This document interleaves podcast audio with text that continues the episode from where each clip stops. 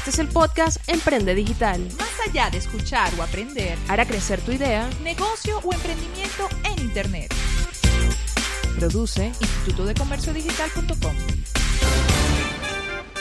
Todo listo para iniciar nuestro episodio número 2. Con Oriani Contreras y Gloria Musali. En este episodio hablaremos sobre el sistema Evoca para poder generar nombres que vendan, para generar el mejor nombre posible.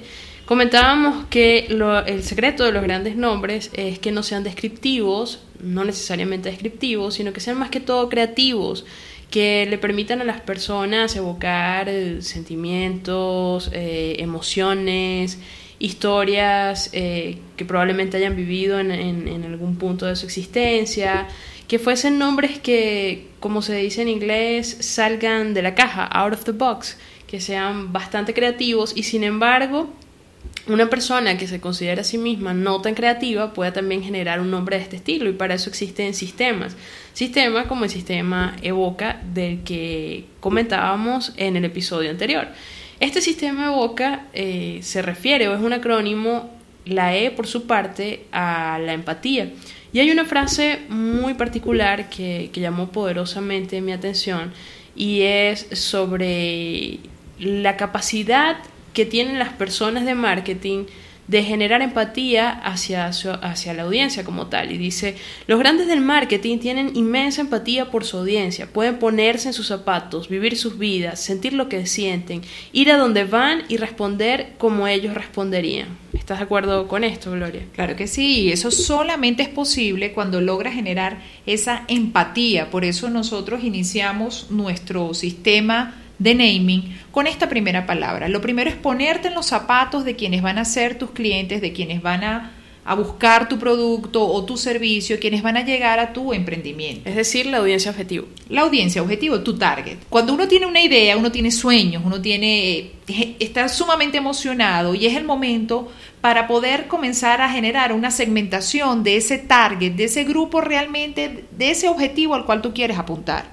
Entonces ahí es importante echar mano de la estrategia de segmentación propia del marketing, donde podamos definir a las personas eh, o podamos, digamos, clasificar a las personas por diferentes criterios. Criterios demográficos, que tiene que ver con la edad, con el sexo, con, con dónde viven. Eso sería geográfico, esa sería una segmentación geográfica pudiera ser este, también a nivel demográfico el estado civil, si es algo que está relacionado para personas casadas o para padres o para madres solteras. Es decir, poder segmentar claramente a nivel tanto demográfico como geográfico a esa audiencia objetivo. Y psicográfico. Y psicográfico. Oye, explícame eso. Es decir, más que todo relacionado hacia los gustos que tiene mi, mi audiencia objetivo y para llegar a estos niveles existen tres preguntas con las que podemos ir eh, ayudando a nuestra audiencia. La primera de estas preguntas, ¿qué hace tu producto por ellos, por la audiencia a la que eh, va dirigido el producto, el bien o el servicio? ¿Qué hace tu producto por ellos? La segunda, ¿en qué productos o servicios similares ya está gastando dinero esa audiencia? ¿Por qué esto es importante? Simple y llanamente los califica. Si ya las personas están haciendo una inversión en productos o servicios similares al tuyo, es muy probable de que también estén dispuestos a gastar dinero en tu producto o servicio. Y la tercera pregunta, Gloria. La tercera pregunta tiene que ver con la emoción, con los sentimientos. ¿Cómo se sienten? ¿Qué problemas se le han resuelto a estas personas cuando entran en contacto con una solución similar a la tuya? ¿O cómo esperas que ellos se sientan cuando entren en contacto con tu producto. Por otro lado, ¿de qué forma puedes verdaderamente llegarle a esa audiencia? ¿De qué forma puedes conocer eh, los problemas que, tiene tu audiencia, los sentimientos de tu audiencia? ¿Dónde puedes encontrar a tu audiencia?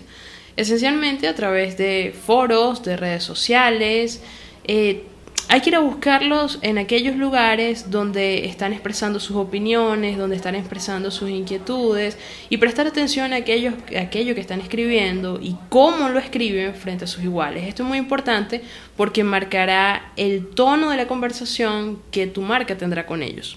Es decir, Oriani, porque quizás las personas dirán, bueno, pero ¿qué voy a saber yo qué, qué, qué sienten cuando se ponen en contacto con mi producto? Cuando hablamos de ir a los lugares donde se encuentra esa audiencia, tiene que ver con lograr escuchar en estos lugares, en las redes sociales, dar respuestas a estas tres preguntas que están orientando este proceso de generar empatía, de ponerte en los zapatos en esa, en esa, en esa audiencia, en ese, en ese target al cual tú estás apuntando, porque tienes que conocerlo muy bien para poder generar esa conexión, esa emoción y esa, ese lazo que no puedas romper entre tus clientes y tu marca. Se habla mucho de ser como los chamanes de las, de las tribus, ¿cierto?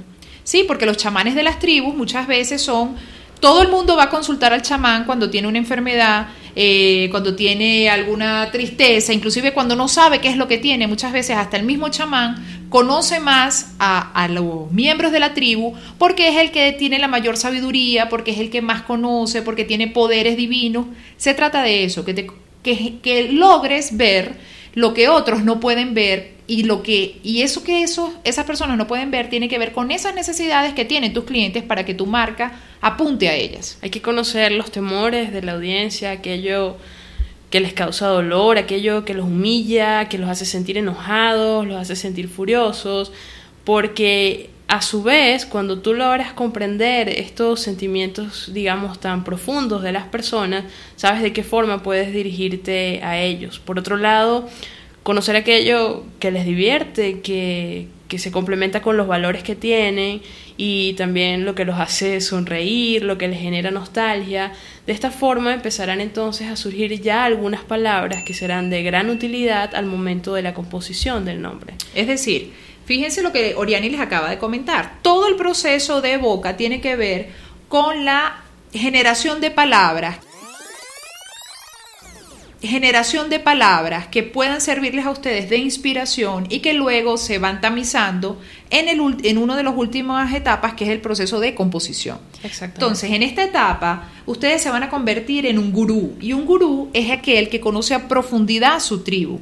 Entren a los foros, entren a, a las redes sociales, entren a los grupos donde se encuentra la audiencia objetivo y traten de determinar de responder esas tres, de responder preguntas. esas tres preguntas. Nuevamente, ¿qué hace tu producto por ellos? ¿En qué productos o servicios similares ya están gastando dinero? Y finalmente, ¿cómo se sienten? ¿Qué problemas se les han resuelto con productos similares al tuyo? Y toda la lista de palabras que vayan generando, pues las van a ir teniendo acumuladas y las van a tener guardadas para que más adelante las vamos a ir tamizando. Excelente. Esto es parte de la empatía de nuestro sistema Evoca. La fe hace referencia a valorar, quiere decir conocer verdaderamente la marca cuyo nombre quieres crear. Y para este caso vamos a recordar una frase del gran Jeff Bezos, fundador de Amazon, quien decía, tu marca es lo que otros dicen sobre ti cuando no estás presente. Si bien la empatía era conocer a nuestra audiencia a profundidad y que es esa una clave del éxito en todo lo que es el tema de branding y marketing, Conocer nuestro producto o nuestro emprendimiento es crucial, es vital, es sumamente importante y esta, esta, esta etapa dentro del sistema Evoca tiene que ver con eso, con generar puntos de encuentro entre la audiencia y ese producto o ese servicio al cual nosotros queremos darle nombre. Es decir, explotar al máximo esos aspectos donde ellos convergen, ¿cierto? Exactamente, porque si yo logro encontrar emociones comunes en un target y logro, que logro ver que dentro de mi marca hay aspectos que generan esa emoción, wow, ese es el punto en el cual nosotros podemos tratar de encontrar eh, conexión entre esos dos elementos y generar un buen nombre. Igual que si hay temores, por ejemplo, en mi audiencia y ver cómo mi producto puede solventar esos temores de la gente, entonces estoy encontrando, digamos, puntos donde ellos convergen. Hay un par de preguntas que son muy importantes para valorar nuestra marca. Coméntanos, Gloria. ¿Qué es lo que más te gusta de tu producto, de tu idea o de tu emprendimiento? ¿Y la siguiente? ¿En qué se parece tu producto, tu idea o tu emprendimiento a ti? Antes de que nosotros pensemos en el nombre del, del producto, de la idea o de la startup, es necesario tener adelantados algunos aspectos de la marca. Por ejemplo, la promesa de la marca, sus valores, las creencias, la personalidad de la marca, la voz y los brand drivers. Muchos de ustedes se estarán preguntando o quizás estén diciendo no tengo ni idea de cuál es la promesa de la marca, los valores, la personalidad ni nada de lo que acabas de mencionar. La promesa de la marca está muy relacionado a la propuesta de valor, a lo que se conoce como la propuesta de valor. Por ejemplo, en el caso de Nike, su, su promesa vendría a ser traer inspiración e innovación a todo atleta del mundo. Si tienes un cuerpo, eres un atleta.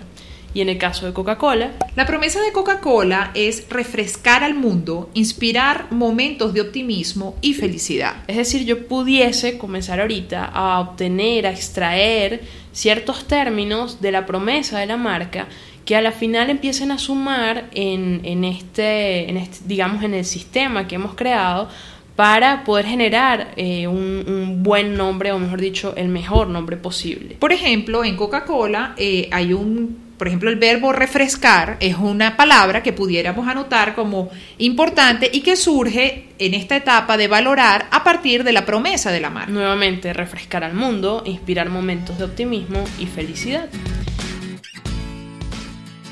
Por otro lado, eh, aparte de la promesa, también tenemos los valores de la marca. El CEO de Starbucks dijo en una ocasión, si la gente cree que comparten valores con una compañía, ellos se mantendrán fieles a la marca, se mantendrán leales a la marca porque se supone que yo gravito hacia aquellas personas que comparten los mismos valores que yo. Entonces, los valores de la marca reflejan palabras claves para el nombre del producto, idea o startup. Probablemente ustedes estarán pensando, bueno, pero ¿cuáles son los valores? ¿Cuáles son las promesas?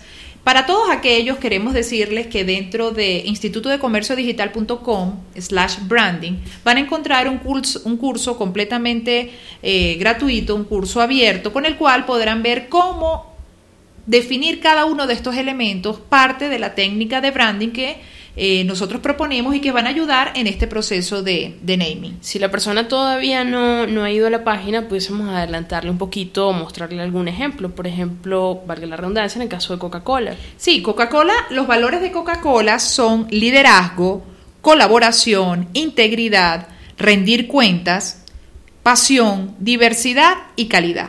Fíjense que estos valores se convierten como en esos pilares fundamentales que la empresa que la marca y todos quienes están alrededor de ella deben comulgar con ellos para lograr esa promesa que ellos ah, aspiran tener y que dar cada día a sus clientes. Exactamente. Entonces llevamos la promesa de la marca, los valores. Por otro lado, necesitamos conocer también la personalidad de la marca. La personalidad viene a ser a la final lo que termina como que humanizando más lo que, lo que representa la marca porque para los clientes es más fácil comprender la marca si piensan en ella como una persona. Por ejemplo, Coca-Cola humaniza la marca al darle atributos como divertida, alegre, entusiasta, comprometida con el cliente, bondadosa, siempre dispuesta a estar a tu alcance. Cuando vemos la personalidad de Coca-Cola, entonces es sencillo pensar en algunas de estas palabras, como amigo, ya que está diciendo que, va a estar siempre dispuesta a estar a tu alcance. Entonces tendríamos palabras como amigo, fiesta, alegría, amor, bondad, a tu lado siempre. Recuerda que eh, nuestro curso de naming tiene una gran cantidad de plantillas que te ayudarán a traducir estos elementos en el mejor nombre posible. ¿Y dónde puedes adquirir el curso? en www.institutodecomerciodigital.com slash naming. En nuestro próximo episodio del podcast hablaremos sobre otra manera de encontrar inspiración, donde menos lo pienses.